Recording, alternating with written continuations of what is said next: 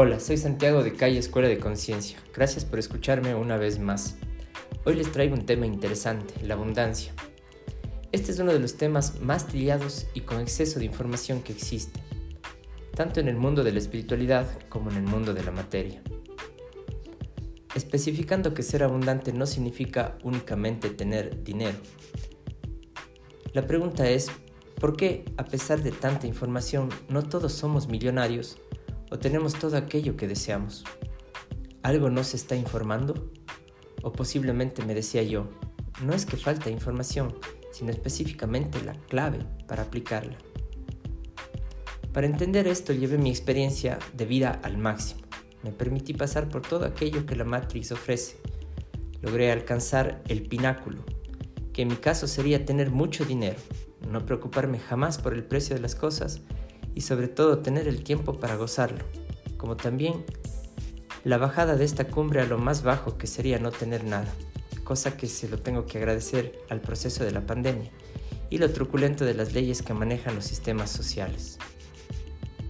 Descubrí que este es uno de los temas pilares con los cuales la humanidad vibra bajo y por el cual pierden cantidades industriales de energía. Es tan confuso el tema y está tan introyectada la necesidad de dinero que se nos hace casi imposible imaginar una realidad fuera de esta caja, donde se malentiende que ser abundante es sacrificarlo todo por dinero. Así que lo único que me permitió salir de esta pecera fue aceptar la muerte de aquello que deseaba, soñaba o imaginaba como promesa de felicidad y premio a mis esfuerzos, el tan deseado éxito económico, con el cual tendría al fin libertad, no había, no había forma de pensar que también podía vivir esta vida sin tener que trabajar y sacrificarme. La estructura moral humana está tan tergiversada que lo normal es ver cómo un amigo o familia se mata o se matan trabajando versus un banco que cobra con usura. Verías mal que no pague, pero no se te ocurre pensar o ver mal la forma en que lo cobran. Las líneas de tiempo invertidas son la mejor manera de darse cuenta de lo falso de este sistema. Todo lo que quieres o deseas acá comienza por el sentido contrario. Por ejemplo, si quieres riqueza, lo que tienes es pobreza. Si quieres salud, lo que tienes es enfermedad. Si quieres pareja, lo que obtienes es soledad, etc. Esto me permitió ver lo falso de los ofrecimientos sociales. Por un lado, si lo alcanzas, cosas que pocos lo logran, no te llena o dura muy poco tiempo. Y si por otro no lo alcanzas, te dan lo suficiente como para que sigas creyendo que lo puedes lograr algún día. Es así como la mayoría de la humanidad logra lo que quiere cuando ya está viejo para gozarlo. O caes en el confuso pensamiento de que la pobreza es una virtud. Es normal conversar con casi todo el mundo y oírlos decir que todos sus problemas se solucionarían si tuvieran un millón de dólares. Lo que ignoramos es que cuando tenemos el millón, se activa otro de los pilares con los cuales la sociedad, por diseño, hace caer tu realidad. Esto se respalda con el proceso, en el proceso evolutivo, donde vinimos originalmente a experimentar lo externo a nosotros como complementario. Mas en el juego se implantó la distorsión de este proceso, donde lo, lo externo es opuesto. Así que si alcanzas el amor, el dinero, la salud, lo material, realmente lo estás perdiendo porque ahora estás preso de aquello que has alcanzado, lleno de apegos y con temor a perderlo. Por lo tanto, en mi experiencia, cuando no eres consciente, lo externo a ti se convierte en algo que tienes que conquistar, mientras que en conciencia te das cuenta que lo externo está ahí simplemente para generarte la experiencia de ir a por ello, teniendo claro que tú eres eso que deseas. La distorsión de este juego hace que todo lo que obtengas esté manchado de tu sobreesfuerzo, de sacrificio, para que cuando lo logres te quedes aferrado a eso. Este apego lo sufrimos todos y pocos son los que logran salir, pues las cargas familiares lo dificultan en extremo. Para desprogramarte de esto, lo que hay que hacer es pasar por el proceso de muerte y resurrección. Debes morir al ego que es donde se quedó grabada la distorsión. Permítete pasar por la transformación de pensar en todo aquello que temes como si fuera posible en tu vida. Paradójicamente, al pensarlo lo estamos atrayendo a nuestra realidad, pero solo así lo puedes resignificar. En casos leves se convertirá en un proceso de transformación y en otros de crisis. Mas siempre lograrás ver que el problema no venía a destrozarte la vida, sino a impulsarte a la siguiente mejor versión de ti mismo. A menos que quieras permanecer en el victimismo de que sí vino a destrozarte la realidad y en efecto, pues quedarte en la experiencia que estás viviendo hasta que puedas ver por ti mismo la salida. Solo así en presencia lograrás darte cuenta que el humano es el único ser sobre este planeta y probablemente en el cosmos que alberga escasez en su mente.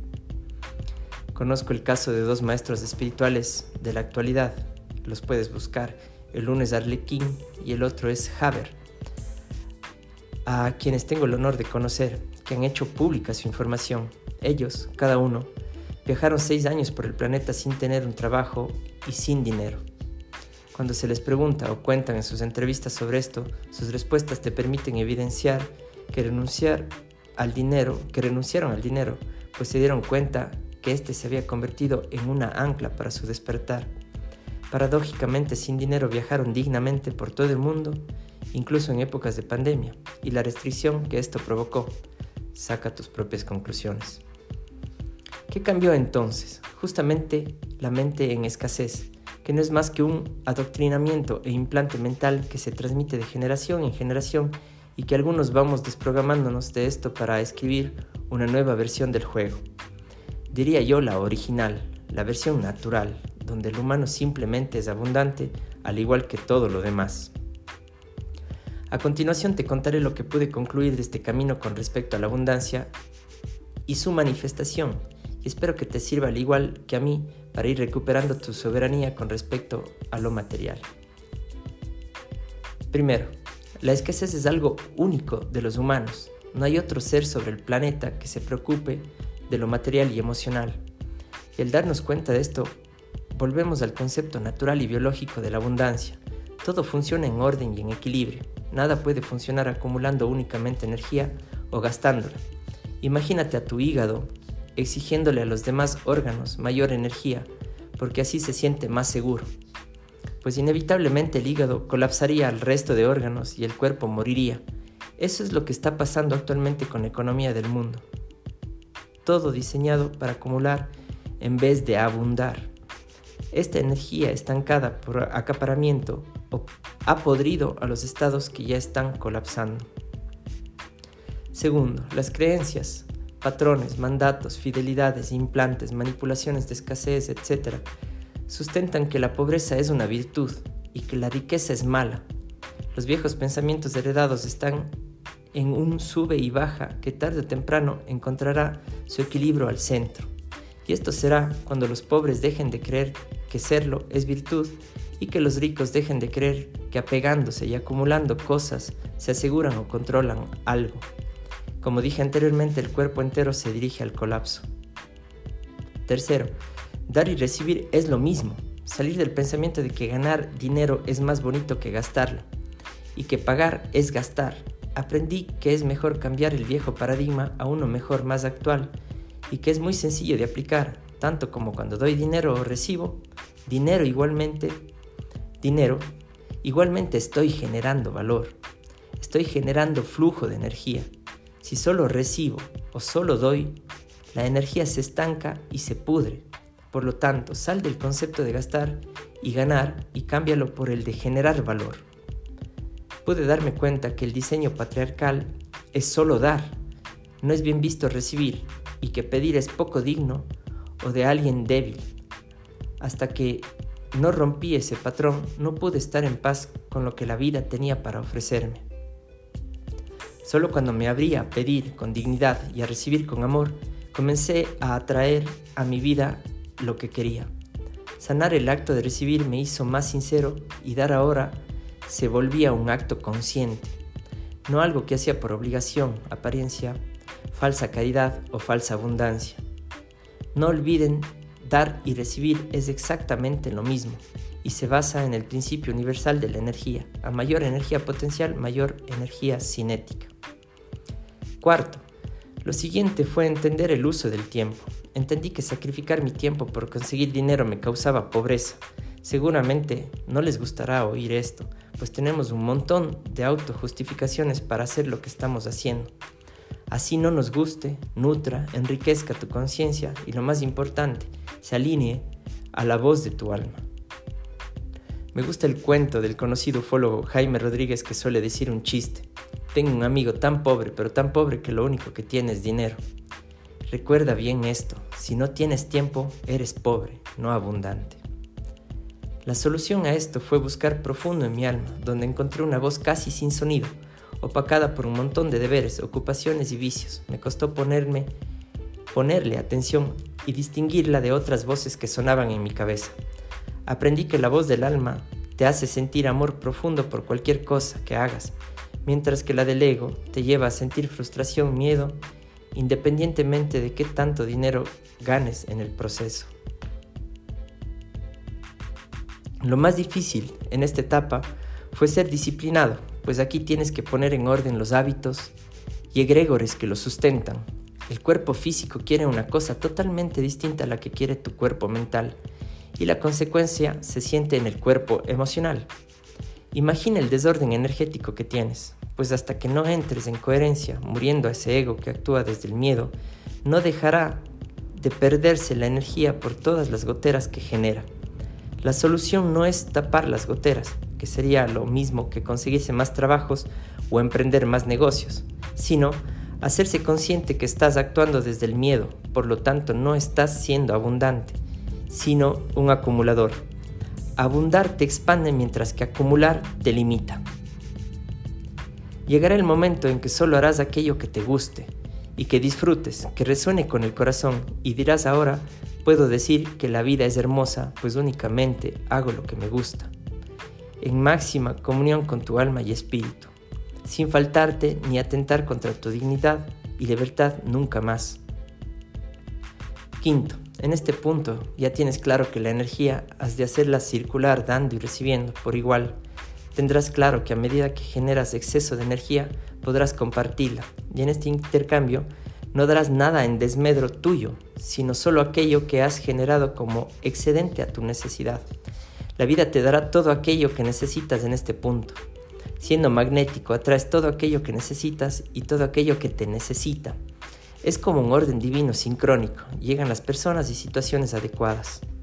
Sexto, en esta etapa Trabajé el desapego, entendiendo que ser abundante es expansivo y no limitante, sin expectativas, pues todo llega en su momento, al igual que lo que se va. El flujo de energía es el principio creador de este universo.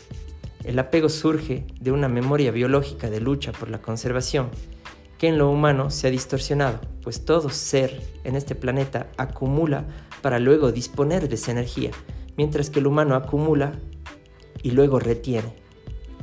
Es gracioso y trágico a la vez que la humanidad, como decía arriba, sea el único ser que entra en escasez y luego en pobreza. Séptimo, paradójicamente la única manera de ser abundante no es acumulando.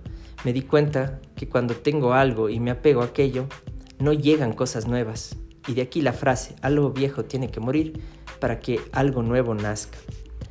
Algunos tienen tanto miedo que incluso se apegan a situaciones muy desagradables parejas tóxicas, lugares sucios, malas amistades, y resulta que lo que tengo es justo lo que me hace pobre. Octavo. Por último, la mente una vez que entiende que el amor al miedo y que abundar a acumular es la solución, puede comenzar a co-crear. La etapa del mago se presenta para comenzar a co-crear tu realidad. Aprendí que usar los arquetipos de los elementos y las virtudes de sus espíritus es básico para este proceso, que lo puedo resumir de la siguiente manera. El fuego, lo que inicia, el primer impulso, aquello que se presenta como la chispa que da paso a algo que se puede crear. La virtud del espíritu del fuego es la energía y la transmutación, la chispa, la llama y el calor. El agua. Luego del primer impulso, probablemente la motivación inicial ya no está, por lo tanto, hay que fluir. Los, obstáculos son necesarios para encauzar la idea. La virtud del espíritu del agua es que nada la detiene, avanza hasta llegar y convertirse en océano, acumulando memorias. El aire. La idea inicial, ahora que fluye, debe sostenerse y adaptarse al mundo de la polaridad. Lo opuesto te lleva al equilibrio. Entre lo que es y no es, vas dando forma a lo nuevo. La virtud del espíritu del aire es la adaptabilidad, lo nuevo, el cambio de pensamiento, la visión. La tierra. Al final, la energía se decanta en materia. Aquí es donde verás suceder aquello que inició, fluyó y se sostuvo para dar paso a esa realidad. En orden y con estructura, la virtud del espíritu de la tierra es sustentar la vida. Cada uno de estos aspectos tiene sus atributos y nosotros los humanos lo vivenciamos a nivel de los cuerpos que nos componen. Por lo tanto, por ejemplo, los de fuego lo irán experimentando tanto a nivel mental, emocional como físico. Y así son todos los demás elementos, creando un sinfín de interacciones difíciles de ordenar. Como te fijarás, esto se vive un paso a la vez, y el mago es aquel que ha integrado este conocimiento a través de sus varias vidas y experiencias. Visualiza, piensa en aquello que quieres hasta que lo tengas claro. Sabrás que así es cuando seas capaz de verbalizarlo, con exactitud y detalle. Ahora siéntelo, imagina con todos tus sentidos toda esa estructura mental.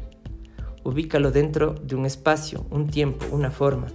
Dale colores, aromas, sensaciones en la piel, sonidos y nombres. Gustos según lo que sea. Asocialo a un sabor. Ahora has creado esa línea de tiempo por lo tanto, lo que te resta hacer es mantener en, mantenerte en sintonía en esa frecuencia y por magnetismo, gravedad, resonancia y otras fuerzas de la creación, verás suceder lo que ya es. Así se cumple la Trinidad Madre, Padre, Hijo. Ten tu altar, o sé tú el altar, el espacio sagrado de toda la representación y recuerda que tú eres el quinto elemento, el éter que todo lo sostiene. Te deseo mucha magia en la vida, te mando un abrazo grande y si deseas puedes contribuir con mi camino para seguir creando más contenido. Entrando al link asociado a mis redes sociales de CAI Escuela de Conciencia. Hasta el próximo capítulo.